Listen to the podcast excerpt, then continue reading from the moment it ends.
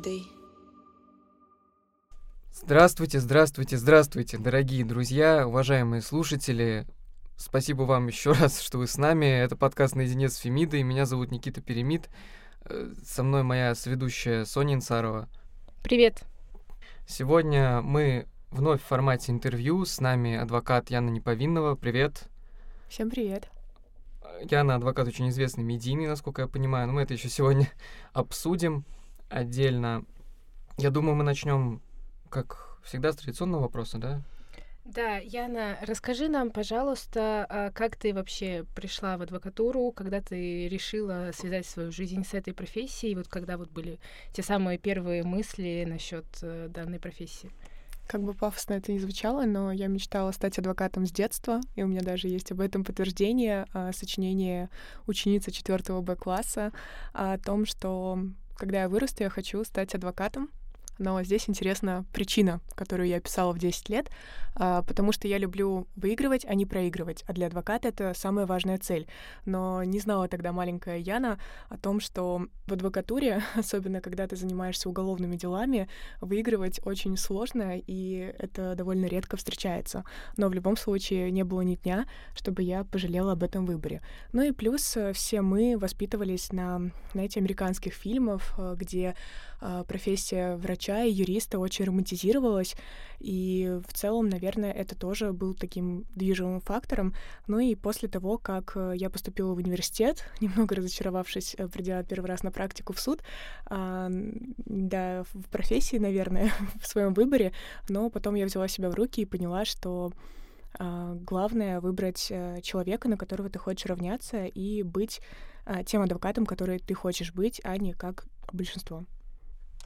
Спасибо большое. То есть э, я правильно понимаю, что с четвертого класса это была уже такая вот цель, и никогда ты не сомневалась дальше, даже вот на протяжении школы, что, может быть, не стоит, и это было уже прямо таким четким решением. Когда ты прям вот точно определилась, что ты адвокат и будущий юрист в целом?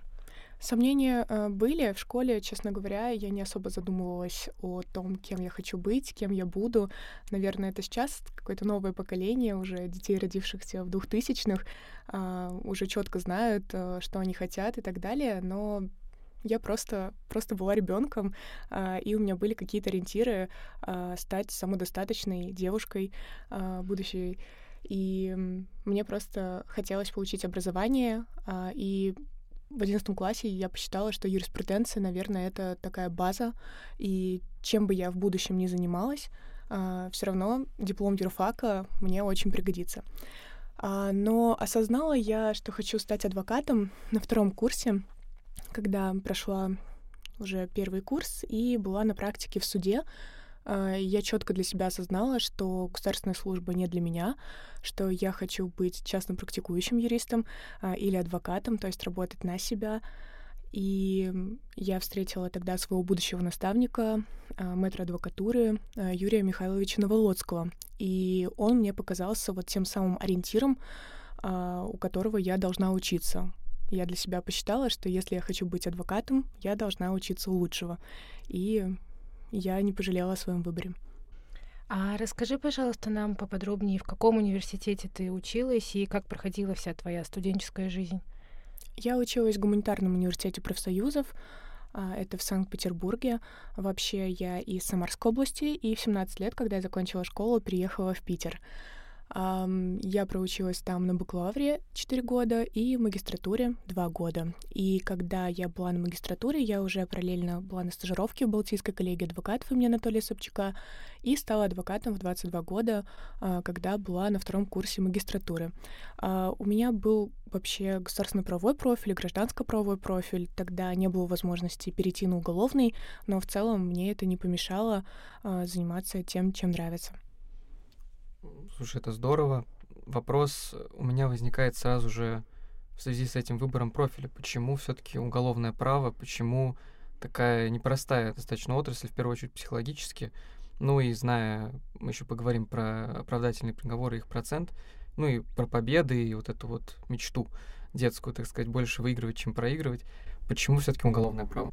Для меня самая трушная адвокатура — это как раз-таки навыки по защите по уголовным делам, когда ты выходишь э, в суды, а, когда ты выезжаешь в отделы полиции, в СИЗО, и когда ты имеешь навыки доставать оттуда доверителей, общаться с государственными служащими, которые не хотят с тобой общаться, когда ты пробиваешься в отделы полиции через там, представителей а, от адвокатской палаты, благодаря там, своей смекалке, настойчивости и смелости мне кажется, это прям такие базовые навыки, которые, которыми должен обладать каждый адвокат. А, но понятно, что в адвокатуре много и цивилистов, но в моем а, случае для себя я выбрала уголовный профиль, потому что я считаю, что это навыки, которые очень жизненно необходимы. Сейчас, э, честно говоря, мне уже хочется немножко отходить от уголовного права, потому что словила некоторое в прошлом году выгорание по этому поводу, но в любом случае я считаю, что тот опыт профессиональный и жизненный, который у меня был за эти пять лет, он очень помогает мне и в решении других задач по другим делам. Спасибо большое, Яна. А, также очень хочется затронуть э, тему а, практики поподробнее. А, вот ты рассказывала нам, где ты прошла именно первую практику. Хотелось бы спросить, э, где ты считаешь, что была твоя самая лучшая практика и какую, какое место для практики ты можешь посоветовать студентам вот сейчас, куда нужно идти? Если возможно, я бы подробно остановилась на этом вопросе, потому что первая моя практика была в суде. И тогда я вообще не понимала, а, что я вообще имею право что-то попросить а, в плане того, чтобы не только подшивать дела и нумеровать странички, а действительно настаивать на том, а, чтобы мне давали реальные э, задачи, и я чему-то научилась. Конечно, в самом начале ты стесняешься и даже не осознаешь э, своей роли. А адвокатура научила меня сквозь года а, не бояться а, ни судью, ни прокурора, ни следователя или как-то, не знаю, старшего следователя по особо важным делам. Я всех а, юристов и генералов, и судей воспринимаю как коллег. И это очень важно. Но работая на госслужбе, это нереально, потому что там действительно вертикаль власти, там подчинение, и я поняла, что это вообще не для меня. И в суде я тогда очень разочаровалась вообще в юриспруденции, а, в судебной системе, особенно когда ты проходишь в университете а, такие базовые принципы, как независимость суда, презумпция невиновности и так далее. И ты приходишь в обычный а, районный суд провинциального города и понимаешь то, что это все не так как э, ты ожидал. Э, и в дальнейшем я поняла, что э, для меня единственный путь в юриспруденции — это адвокатура, потому что я до сих пор считаю, что адвокатура — это единственное направление хотя бы в уголовном праве, а, когда у тебя есть выбор э, быть честным или нечестным, и как бы сейчас на меня косо не посмотрели прокуроры и следователи, но в душе они с этим согласятся, потому что у них все равно есть начальники, у адвокатов их нет, у них есть только доверитель, закон и их базовые жизненные принципы. Да, я идеализирую адвокатуру, имею право, я в ней, а, и мне есть э, чем поделиться.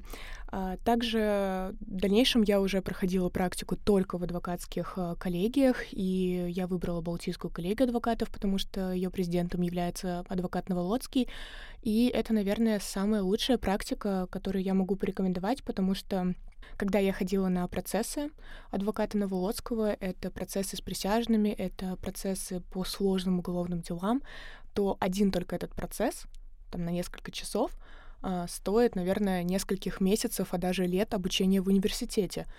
Поэтому это очень важно. Но а, меня часто спрашивают, какую я могу практику все равно порекомендовать. Наверное, все-таки стоит. Стоит погрузиться в госслужбу и пока ты в университете сходить и посмотреть, а как же работают следователи, как же работают прокуроры. Но главное, а, несмотря на ваш такой скромный статус, как вам кажется, студенческий, а, не бойтесь говорить о том, что вы пришли на практику не для того, чтобы отсидеться, не для того, чтобы подшивать дела и нумеровать страницы, а вы пришли реально для того, чтобы получить какой какой-то опыт. И поэтому важно очень найти, конечно, такого хотя бы наставника на несколько недель практики и прям мучить его всякими вопросами. Это очень ценно. Поэтому не бойтесь этого. Сейчас действительно отличное время для того, чтобы а, пробовать и совершать ошибки и присматриваться. Спасибо большое. А, не раз уже сейчас вот упоминали Юрия Михайловича Новолоцкого.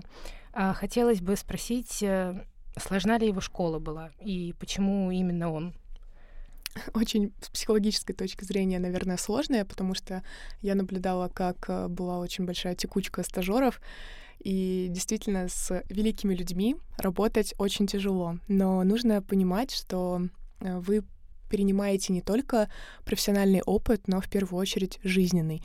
И поэтому, когда я вспоминаю свою школу Новолодского, я считаю, что это действительно очень большой вклад а, в становление меня как личности и как будущего адвоката. А, он э, научил меня бесстрашию. Ну, конечно, не то, чтобы он прям специально меня этому учил, он просто показывал пример, как нужно а ты формируешь свою насмотренность в адвокатуре, а, так же, как и в других каких-то сферах.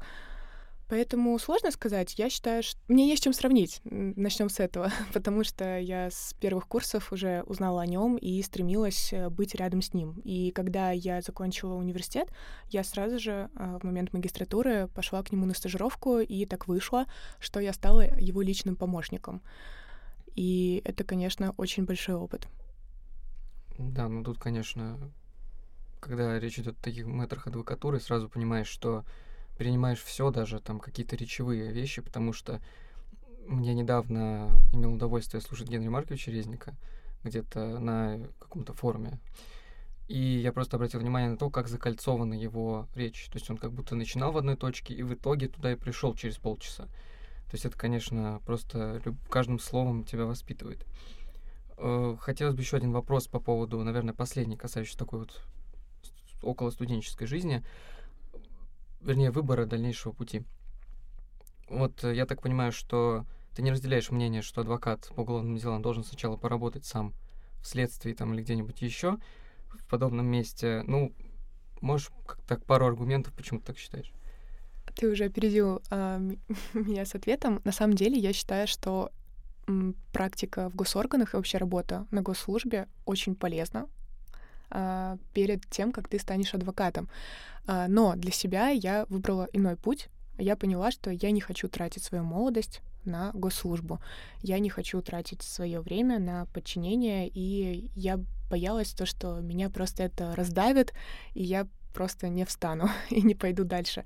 А, но в то же время я себя лишила действительно полезного опыта, именно с технической даже точки зрения, а, как работает следствие, там, не знаю, чем отличается дознаватель от следователя, потому что, ну, давайте будем честными, в университете особо об этом не говорят, а, именно с практической точки зрения и так далее. То есть вот эти внутренние правила, регламенты, какие-то сроки, отчеты, то есть нужно на самом деле это осознавать. Но у меня этого не было, и на самом деле я об этом не жалею. Но каждый выбирает для себя свой путь, и я считаю то, что любой путь, который вы выбрали, он правильный, даже если вам кажется, что он ошибочный.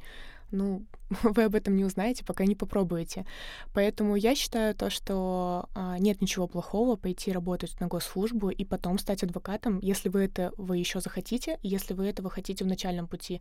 Но точно не стоит надеяться, что адвокатура это а, будет запасным планом а, на пенсию. То есть, ну, ни для кого не секрет, что когда ты работаешь на госслужбе, ты раньше уходишь на пенсию и так далее. И вот многие исследователи или прокуроры, которые там по 40 лет, ну, по 30, да, лет примерно отдают госслужбе, выгорают вообще жестко, а, имеют очень такое, знаете, а, как это называют, деформацию профессиональную, и потом идут в адвокатуру, но вот им тогда будет очень сложно. Вот это действительно миф, это ошибка, и я встречала таких коллег, и, ну, нельзя плохо говорить о коллегах, но э, я думаю, что это неэффективная будет работа, и она не будет приносить такого удовольствия, как если вы начнете э, свой адвокатский путь э, там, с 20-летнего возраста. Это намного интереснее, как мне кажется. А вот э, по поводу самого становления адвокатом, все мы знаем, что нужно получить статус адвоката, и хочется спросить, сложно ли было вообще сдавать квалификационный экзамен, как это все было, есть ли там какие-то нюансы, прямо сложные какие-то моменты? Сложно сдавать квалификационный экзамен, когда ты очень давно закончил университет. А, мне в этом плане повезло. Я параллельно а, с адвокатским экзаменом сдавала еще сессию на магистратуре, и поэтому честно, это было намного легко, намного легче, потому что э, многие предметы пересекались. И то есть то, что я пару месяцев назад или пару лет назад изучала в университете, то же самое могут спросить и на адвокатском экзамене. А вопросы сами по себе выстроены довольно сложно. То есть это вопросы по всем отраслям права. Ну, невозможно быть специалистом по всем вопросам. Но в целом эти вопросы, они довольно теоретические, поэтому можно подготовиться как и к любому экзамену, который тебе там не особо нужен в жизни или не интересен. Поэтому это просто время. А экзамен вообще делится на две части. Первый — это тест, тест вообще сдать несложно. А сейчас даже существуют в интернете такие тренинги. И в целом, если ты два-три раза пройдешь эти тесты, ты спокойно напишешь без ошибок. Ну, очень чем-то напоминает, э, знаете, экзамен на а, водительские права. То есть, чем больше ты тренируешься, тем лучше ты отвечаешь. А, и просто уже в какой-то момент запоминаешь ответы, и это действительно несложно. А устная часть, она действительно сложновата, зависит, наверное, от комиссии, которая тебя принимает. А, я сдавала в Петербурге, и мне попалась комиссия, состоящая вообще из а, в большинстве своем не адвокатов, а госслужащих, и у меня были вопросы к знаниям вообще представителей, которые пришли на экзамен. Один из моих вопросов был виды наказания по Уголовному кодексу Российской Федерации. Супер легкий вопрос, ну, понятно. Э, с учетом того, что ты еще и можешь на экзамене пользоваться бумажными кодексами и федеральными законами. И когда я начала перечислять э, виды наказаний по УК, э, по УК, звучит смешно, э, в конце я озвучила смертную казнь. И женщина, которая была в комиссии, она не была адвокатом, не помню ее статус, она такая, ну ты, конечно, и фигню сказала. Я говорю, почему фигню? У нас в Уголовном кодексе действительно предусмотрена смертная казнь, есть так называемый мораторий, потому что мы там то-то, то-то, то-то. И она так на меня посмотрела, что, ну, действительно, я сказала полную ерунду, и она открыла действительно Уголовный кодекс и сама была в шоке. Ну и я была в шоке, конечно, от подготовленности э, членов комиссии, поэтому э, я, я знала об этом э, заранее, что в целом Возможно, вы знаете намного больше, чем экзаменаторы, поэтому просто не бойтесь и воспринимайте это как обычная беседа. Вот и все. Тем более, действительно, есть э, достаточное время для подготовки. Да, женщина перепугалась. У нас смертная казнь есть. Она резко поехала свои активы продавать куда-то, уезжать. А, спасибо большое. Вот э, после получения статуса адвоката можно сказать, что уже прямо на, начинается самостоятельная, полноценная работа. И вот это вот первое дело, которое наверняка было самым таким вот волнительным и запоминающимся в карьере дальше. Расскажи нам, пожалуйста, как вот это все было. Помнишь ли ты его? И были ли там какие-то интересные моменты? И вот что ты чувствовала и испытывала в те моменты, когда занималась этим? Да, вначале, наверное, я расскажу о том, что действительно не так сложно стать адвокатом, ну, потому что это чисто технический момент, а, госстажировки или два года а, юридического стажа, и вот ты адвокат. Причем а, сейчас действительно можно стать адвокатом уже после четырех лет обучения и года стажировки. Вот как у меня получилось это 22 года. Но самое сложное это действительно вот начальный путь адвоката, когда ты один на один с доверителем. И здесь я дам просто совет этого не бояться и заранее просто окружать себя теми людьми, а, с которыми ты бы хотел работать, более опытными, а, любящими свою профессию. Это очень важно, потому что даже будучи на стажировке, я присматривалась к коллегам и обходила стороной тех, кто жаловался на жизнь, жаловался, не знаю, на какую-то маленькую оплату труда, жаловался на все на свете, и больше а, все равно стремилась к общению к людям, которые у которых горели глаза. Это очень важно, и поэтому, как только вы становитесь адвокатом, это не значит, что вы остаетесь один. А, вы всегда можете быть в коллективе и продолжать учиться. Вот, несмотря на то, что у меня уже пять лет э, статуса адвоката, то я все равно э, каждую неделю, каждый месяц, да каждый день учусь чему-то новому. И самое главное, что я не остановлюсь никогда в своей профессии. А по поводу первого дела, на самом деле это довольно частый вопрос, его как такового не было, потому что на самом деле спустя вот пять лет э, статуса адвоката э, у меня было первое дело, которое было прям от начала до конца, прям от задержания до приговора. А до этого э, очень было много уголовных дел, но они заканчивались или на стадии предварительного следствия, э, или, например, я вступала уже в дело, когда оно было в суде. Поэтому, ну, самый первый опыт именно выступления по уголовному делу, это было довольно интересно. Это были первые месяцы адвокатуры. Я только-только получила удостоверение. И моя коллега, адвокат, который уезжала в отпуск, попросила меня подменить ее в городском суде э, Санкт-Петербургском и просто поддержать доводы ее апелляционной жалобы. Я с радостью согласилась, э, заключила соглашение, там такое было на безвозмездной основе, и поняла, а, что это дело касается смягчения наказания а, педофилу. И тут я немножко была в шоке, потому что я, наверное, на тот момент для себя не определила, а готова ли я вообще работать в этой категории дел. Но я воспринимаю, а, воспринимала тогда и воспринимаю сейчас любое дело как опыт.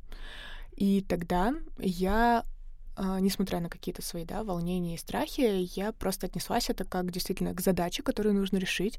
Апелляционная жалоба есть, а, и мне нужно поддержать ее доводы, но не просто сказать, я поддерживаю доводы апелляционной жалобы, а, там прошу удовлетворить. Мне хотелось прям подготовиться, все-таки это было первое выступление в таком суде. Я написала речь. Она, знаете, наверное, больше э, напоминала речь в американских таких процессах. И я понимала в целом, что меня могут остановить и сказать, девочка, давай уже, какая твоя позиция? Поддерживаешь, не поддерживаешь, все, садись пока. А, я была к этому готова, но вот я прям помню, как я ехала в метро по синей ветке и думала, ну, надеюсь, меня послушают, ведь мне так хочется выступить, это же мое первое выступление. И действительно, судья была очень понимающая, она слушала меня, и она посмотрела несколько раз мое удостоверение, поняла, что, ну, оно прям настоящее, настоящее и свеженькое, поэтому, скорее всего, она так один плюс один сложила и такая, ну да, наверное, это ее первое выступление, ладно, пусть послушаем. Я вещала минут пять, рассказывала рассказывал о том, что несмотря на тяжесть преступления и так далее, человек имеет право по закону там, на смягчение наказания, иначе мы там его лишим этого права, и он выйдет и продолжит совершать преступление, потому что у него не будет уважения к закону, ведь вы не проявили уважения к нему. И она выходит и говорит о том, что да, жалоба удовлетворена, завтра человек выходит на свободу. Но он бы и так вышел там, просто а, чуть позже. И когда я сообщила об этом адвокату, которую я заменяла, она была в шоке, потому что она говорит, ну это вообще практически было нереально, хотя по закону, конечно, так и должно быть, но никто не ожидал. И тогда я прям почувствовала вот этот вкус победы. Он продлился, к сожалению, недолго, потому что не все судьи, конечно, воспринимали так, таку, такую позицию и вообще такие речи. Но вот я это прям запомнила чувство, и я благодарна себе, той маленькой Яне, можно так сказать, которая, а, несмотря на прогнозы негативные, а, сделала так, как ей хотелось. Всегда мы можем услышать а, «стой, подожди», там, «замолчи» или еще что-то, но если не пробовать, тогда ничего не получится. Ну, как говорится, кто-то умный сказал, что проще стать отцом, чем остаться им. Тут, наверное, похожая история. Проще стать адвокатом, да, чем да, это факт. остаться. Uh, у меня такой вопрос наблюдения. Я обратил внимание, что у тебя на худи написано «Адвокат в ресурсе», я правильно заметил? Да, это бренд uh, No Frame uh, моих подруг Екатерины и Полины. Uh, это мерч для юристов. Да, я в связи с этим хотел задать вопрос о том, что адвокату приходится как-то поступать даже в том деле, когда, по сути, кажется, что ситуацию изменить невозможно. Это в том числе связано с все-таки обратимся к теме оправдательных приговоров. Как известно, да, процент у нас небольшой, весьма. Ну, во-первых, как ты думаешь, в связи с чем, как адвокат все-таки, и, наверное, человек, который для себя уже объяснил это, и, во-вторых, что делать адвокату в той ситуации, когда кажется, что уже ничего вообще нельзя сделать? Мизерный процент оправдательных э, приговоров, я бы сказала, не просто маленький. И я это связываю с обвинительным уклоном правосудия. Действительно, ситуация ужасная, и есть такая система, когда если дело поступает в суд, то значит э, для многих судей, а, к сожалению, что человек уже виновен. И как же столько же ресурсов потрачено на то, чтобы расследовать дело, передавать его в суд. И очень судьям сложно выносить оправдательные приговоры. Я даже слышала такое, а, что судьи лишают премий, если они а, выносят оправдательные приговоры. Но это все, давайте так говорить, это все слухи и не связанные с реальностью. Ну, посмотрим. В любом случае, это действительно грустная ситуация, и э, доверителей я всегда об этом предупреждаю, э, что мы всегда стремимся, если действительно есть э, так, такой запрос, стремимся к получению оправдательного приговора, э, и мы делаем все для того, чтобы убедить судью, повлиять на ее внутреннее убеждение. Иногда мы видим, что мы действительно ее убедили, но решение иногда не в пользу а, защиты выносятся. И это печально, а, но в этот момент у адвоката совесть чиста, потому что он сделал все для того, чтобы оправдать своего доверителя, и решения всегда остаются на совести тех, кто их принимает. А, но несмотря на такие да, негативные сценарии и перспективы в большинстве уголовных дел, надо понимать, что для доверителя ты единственный человек, а, который за него борется и на которого он может действительно рассчитывать, на чью поддержку и заботу.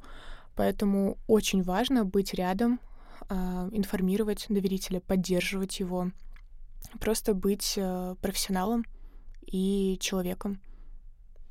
Да, и вот как вот при этом, то есть ты еще должен доверителя как бы своим настроем, своей энергией поднимать. Как оставаться в ресурсе, отсылая опять к надписи на худе.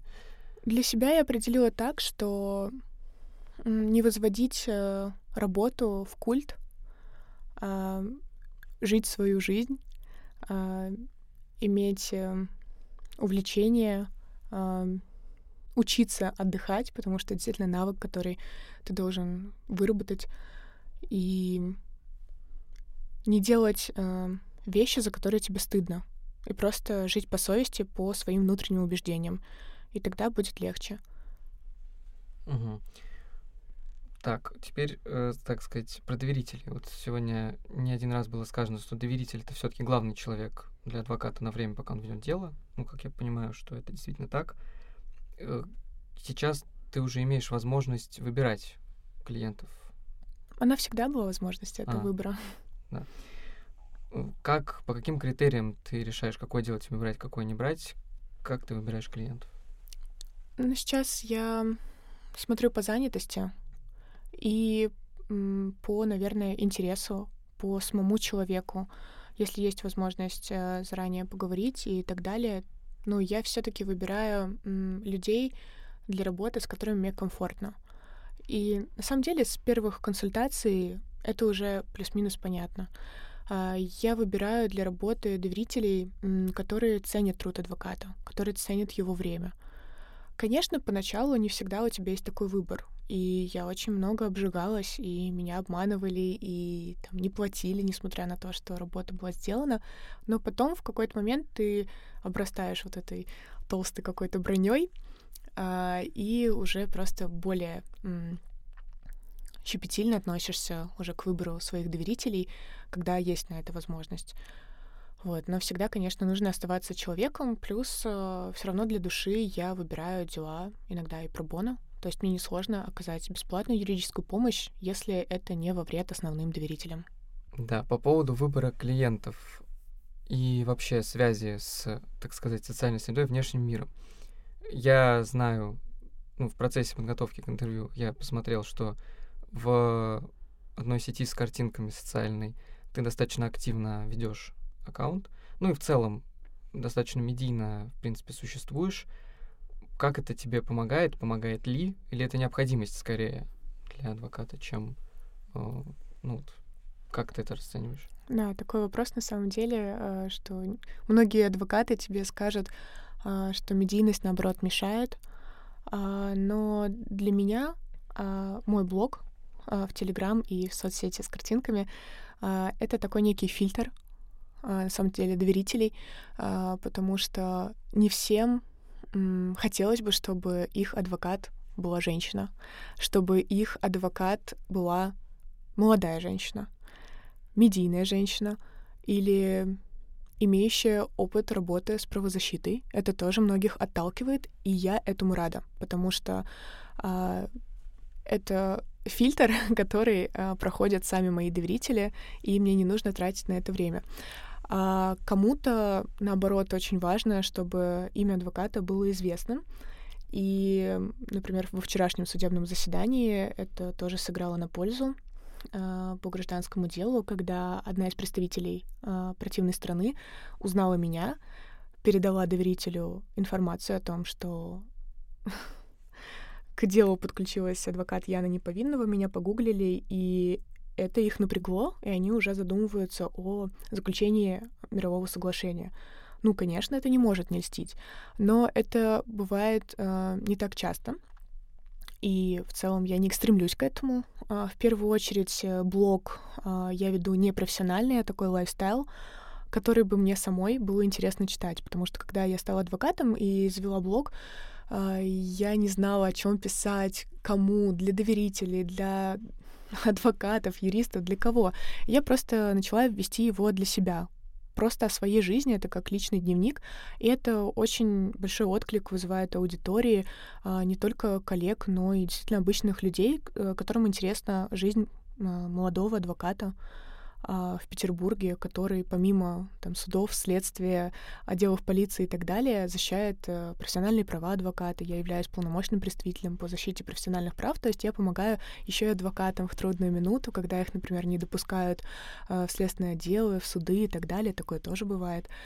И э, я просто рассказываю о своей жизни и тем самым, можно так сказать, развиваю личный бренд. И мне это очень помогает знакомиться с коллегами из разных регионов, и в дальнейшем э, я обрастаю связями и имею возможность э, обращаться к этим коллегам, и моя помощь становится более эффективной, потому что действительно очень хорошие связи нарабатываются не просто каких-то юристов и, и адвокатов, а адвокатов и юристов, которые э, встречаются со мной в общих чатах при прохождении того или иного онлайн-курса, офлайн курса То есть это такой некий фильтр коллег тоже, потому что не все коллеги заинтересованы там, а, в приобретении знаний и так далее. Поэтому мне просто это очень нравится, и этот блог я веду не для того, чтобы увеличивать поток клиентов или не знаю, повышать свой чек, как сейчас э, модно говорить, а он просто для меня самой. Вот и все. Мне просто приносит это удовольствие. Но для некоторых э, это является таким красным флагом. И у меня даже э, был такой пример. Э, с 21 года я занимаюсь правозащитой. Э, подробнее останавливаться на этом не буду, но в целом это защита по политическим делам, по административным, уголовным. Но в то же время я активно занималась защитой прав предпринимателей. И вот не всем предпринимателям которые ведут свой бизнес, а, нравится, что их представитель в судах имеет такое имя и ассоциацию, как адвокаты по политическим делам. Некоторых это отталкивает. И даже бывало так, что мне напрямую об этом говорили. Вот, поэтому сами решайте, плюс это или минус. Мне в целом нравится тот статус, который у меня есть, а, но я не стремилась к нему специально. Я просто рассказывала о своей жизни, и это привлекало какое-то количество людей, а какое-то количество людей отталкивало. Вот и все. А вот э, затрагивая дальше тему социальных сетей э, и интернета, мы прочитали и узнали о том, что ты создала приложение, или сейчас оно еще находится в разработке. Я адвокат. А расскажи, пожалуйста, что тебя вообще сподвигло на это? А, почему ты пришла к такой идее, к разработке и вообще в чем суть данного приложения и в чем его функционал? Это была очень классная идея, которую я очень хотела реализовать в 2021 году. А, это было очень интересно. Среди ночи мне позвонила женщина и сообщила о том, что ее муж задержан, и его увезли правоохранительные органы в неизвестном направлении. И мне нужно было его найти. Я села в машину, взяла ордера, соглаш... ордера, удостоверения и поняла, что я не знаю, куда ехать. Действительно непонятно. Я же не могу по каждому отделу полиции в городе ездить. А, и тут мне пришла в голову идея о том, что если его задержали, еще и приехали домой, то это в любом случае его задержали там в порядке статьи 91 УПК, то есть в любом случае сейчас будут какие-то проводить следственные действия, и они не могут быть без адвоката. И то есть в любом случае ему вызовут адвоката по назначению. То есть это, есть адвокаты по соглашению, которые работают ну, сами на себя, по сути, и адвокаты по назначению, которые предоставляются бесплатно государством, но их работа оплачивается государством, и Просто они не могут выбирать доверителей, то есть тут уже кто попадется. И я связалась тогда с центром по назначению а, от адвокатской палаты Санкт-Петербурга, и мне быстро предоставили эту информацию о том, что да, действительно, по вашему доверителю поступила такая-то информация, он в таком-то отделе полиции, и сейчас к нему выехал такой-то адвокат. А, вы, если вы по соглашению, то действительно приоритет, конечно же, вам, и вы можете выехать на этот адрес и я тогда оперативно действительно э, нашла своего доверителя, и это было очень здорово. Но дело в том, что когда такая ситуация через месяц повторилась, и я обратилась в Центр по назначению, а, мне уже было отказано а, со ссылкой на то, что у нас нет технической возможности проверить, а вообще адвокат ли нам сейчас звонит, есть ли у вас соглашение, полномочия и так далее. Ну, то есть это такая бюрократическая а, штука, которую я в итоге прошла через там час или два, но мой доверитель уже был весь избит и даже допрошен там вообще без адвоката. То есть, ну, Конечно, я считаю, что в этом плане есть вина адвокатской палаты, которая не предоставила вовремя эти данные. И тогда меня очень возмутила эта ситуация. Я начала спрашивать у коллег, как они справляются с этим, как они вообще разыскивают своих доверителей, когда они не знают, где они находятся.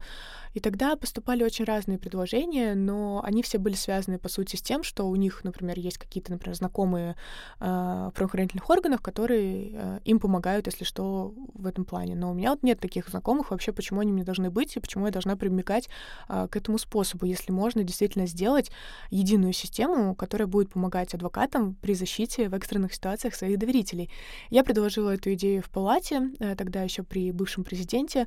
А, она не очень заинтересовало его, меня это не устроило, и я уже начала а, работать в этом направлении самостоятельно, придумала идею, концепт, э, лендинг мобильного приложения, которое включало бы не только вот этот механизм розыска а, доверителей в ночи без а, определенного их а, местоположения, но и много других полезных вещей для адвокатов, какие-то памятки, экстренные кнопки для адвокатов э, по защите профессиональных прав, потому что иногда и адвокаты тоже всякие ситуации страшные попадают, связанные с правоохранительными органами. Но в итоге в палате на тот момент не нашлось финансирования, и поэтому, к сожалению, это приложение не было реализовано, но идея, да, была такая. Поэтому, к сожалению, его нет или еще нет. Посмотрим. Если новое руководство адвокатской палаты это заинтересует, то я с радостью поделюсь своими идеями и наработками.